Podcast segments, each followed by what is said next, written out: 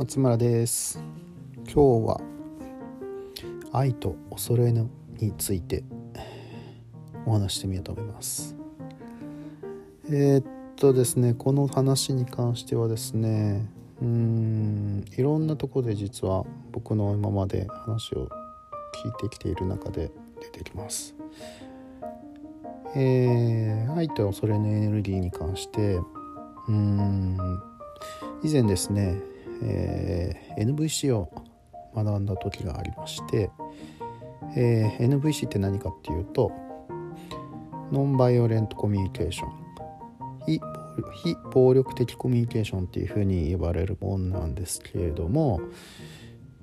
えー、っとですねまあ何かっていうとまあうん人がいて人がまあ2人以上いて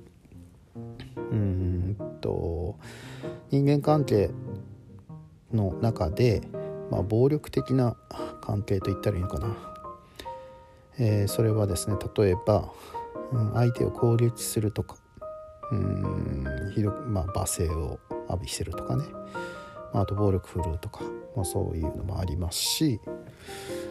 相手に対してだけじゃなくって自分に対してもうん暴力を振るうと言ったらいいのかな。自分の意思を押し殺すとか我慢するとか、まあ、そういうのが、まあ、いわゆる暴力的なコミュニケーションというふうに言われるもの。で、えー、非暴力的コミュニケーションっていうのは、えー、と相手との間においてそういうなんつったのかな暴力的なものを、えー、関係を排除して排除してっていう言い方がいいのかな。暴力的な関係ではないうーんとまあある意味建設的に、えー、自分の、うん、道筋を自分と相手との関係を作り出していきましょうみたいな、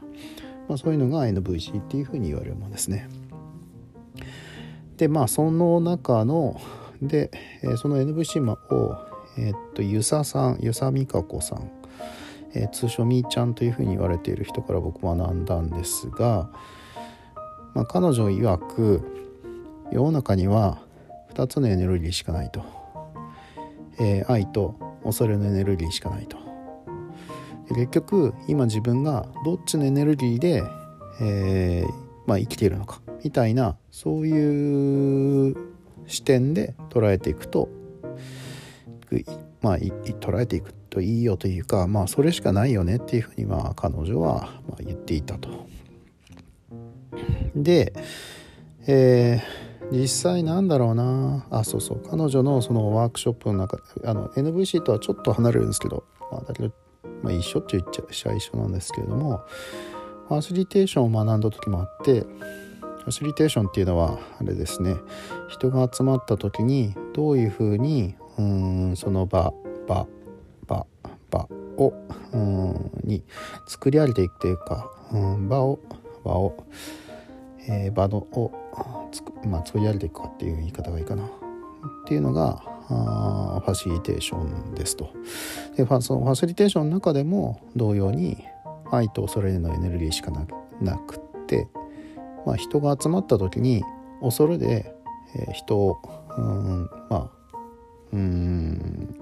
操作するっつってるかな。恐れによってその場が作り上げられるのか愛によってその場が作り上げるのかによってそのエネルギーの質感が違うんだよねっていうような話をしていたと。でまあそれがもううんと7年ぐらい前かな7年ぐらい前にまあ学んだんですけれども、えー、またまた古典ラジオを、ま、聞いていて、えー、その中でもうんとね歴史上のうんその、えー、人物というか歴史上のうんとリーダーというふうに言われてるものが結局愛のエネルギーで動いてるのか恐れのエネルギーで動いてるのかっていうもうそこ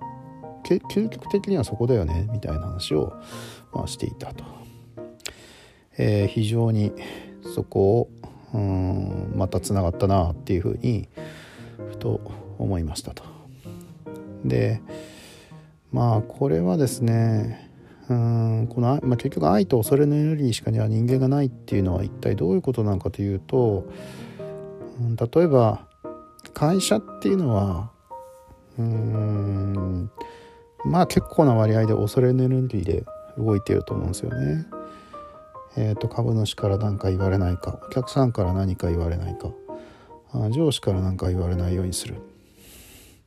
まあ、究極的にはそういう誰かから何かを言われないようにするような動きにまあなっていってしまってるところがあるんじゃないかなというふうに思いますと。でそれってうーんと愛のエネルギーじゃなくて恐れだよねっていうふうに思います。で、えー、そうそうだから仕事をしてるっていう中で言うと愛のエネルギーてじゃあどこで出てくるんだろうなっていうふうに思うとやっぱり自発的に何かをやる活動っつったらいいのかな。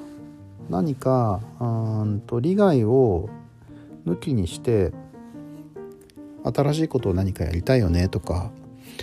そういう時っていうのはまあ比較的愛のエネルギーなんじゃないかなと思います。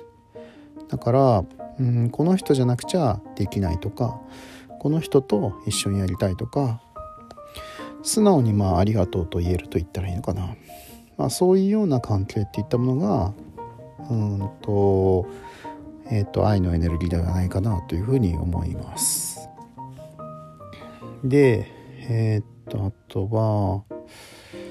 翻ってそのね法律の問題そのね人権の話とかの話になってきた時ってとか差別の話になってきた時って結局うーんとなんだろうなその差別を受けてしまうとかそういうそこってもしくは差別を感じてしまうっていうのは、まあ、結局恐れのエネルギーなんだろうなっていうふうに思います。でえー、っとそのうんたちが悪いなっていうふうに思うのは、うん、人間の人との関係の中でおいてうん自分たちが決める話自分たちの関係であれば別にそこはうん恐れから愛に変える。恐れを恐れではなくて自分の意思を持って愛のエネルギーに変えて、えー、行動していくってことはまあ容易であろうな、まあ、容易ではないんですけれども、まあ、比較的やれる自分でやる世界だよなっていうふうに思うんだけれども問題はやっぱりいわゆるその法律とかルールっていうふうに言われているところがすごくやっぱり問題だなと。えっと何かっていうと結局法律の中に恐れとか恐れのルールっつってるかな。恐れに基づくルール。ああだってそうそうそう。えっとねその恐れこれみーちゃんの話で言ってたんですけど恐れと愛の、えーまあ、象徴的なのは恐れは分断。えー、愛はつながりもうそれに尽きると。で結局その法律の中にその分断のルールを仕込んでいくのか、えー、法律の中に愛のエネルギーのそのつながりをうん埋め込んでいくのかによってうん、まあ、結局国づくりっていうのが変わるんじゃないの？っていうふうに最近思っています。えー、だからなんだろうなまあ日常でまあ生きていたとしても普通にねまあ自分も含めて今のこの時代2021年っていうのを生きていますが結局、うん、自分たちでなんとかうんできる、うん、日常で何とかしていく話とやっぱりその法律っていうのはある意味意思意思だと思うと。その日本国憲法の話とかも含めて意思っていったものが存在していてその意思が分断なのか恐れなのかあ分断なのかつながりなのかっていうそこっていうのがすごくうん大事ななんではないかなと。でえー、っとまあそれこそうんんだろうなちょっと話が飛躍するかもしれないけれどもえー、っとつながりをねに変えていくっていうところが恐れからね分断から分断からつながりに変えていくっていうところがうんある意味近代